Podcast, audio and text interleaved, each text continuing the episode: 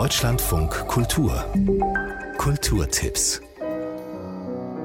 in ihrer Heimat Kroatien ist sie fast so bekannt wie Mozart, die Komponistin und Geigerin Dora Pejacevic.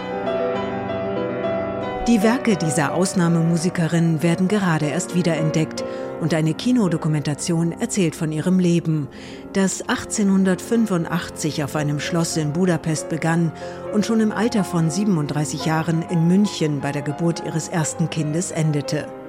Die Pianistin Kira Steckewe und der Filmemacher Tim von Beveren folgen in dem Film ihrem Leben in eine untergegangene Welt der Musik, Kunst und Literatur die Starpianistin Ida Gamulin über Dora Pejacevic.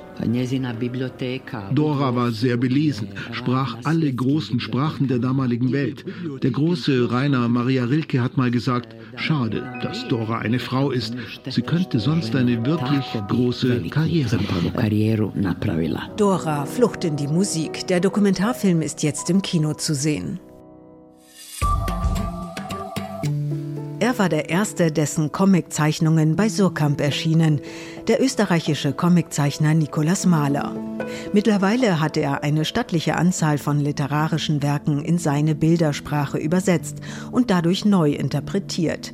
Romane von Elfriede Jelinek, Robert Musil, James Joyce und Thomas Bernhard. Wenn man jemanden äh, als Comicfigur zeichnet, wird er ja immer verkleinert. Und diese Verkleinerung kann schnell in einer Verblödelung enden. Die Ausstellung mit Skizzen, Vorstudien, Buchausgaben, Skulpturen und vielen Originalzeichnungen ist nach Stationen in Wien und Stuttgart jetzt in Leipzig zu sehen. Das wollte ich aber nicht. Also ich wollte es schon humoristisch anlegen, aber nicht verkleinernd und verblödelnd. Die Ausstellung Ah, Thomas Bernhard, den kenne ich, schreibt der jetzt für Sie mit den Zeichnungen von Nikolaus Mahler, ist bis zum 29. April im Literaturhaus in Leipzig zu sehen.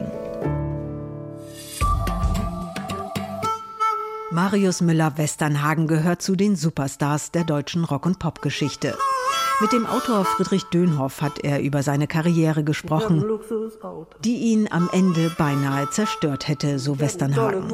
Heute stellen Dönhoff und Westernhagen das Buch in Köln vor. Man ist natürlich auch verführbar. Also wenn alle Leute nur alles hinter dir hertragen und dir ständig erzählen, du bist der Größte. Und dann bei sich zu bleiben, ist nicht so einfach.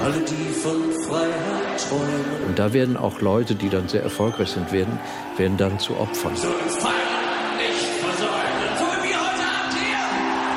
Marius Müller-Westernhagen und Friedrich Dönhoff stellen heute auf der Lit Cologne das Buch Marius Müller-Westernhagen ein Porträt vor. Die Veranstaltung um 20 Uhr in der Außenstelle der Kölner Oper im Rheinpark wird von Bettina Böttinger moderiert.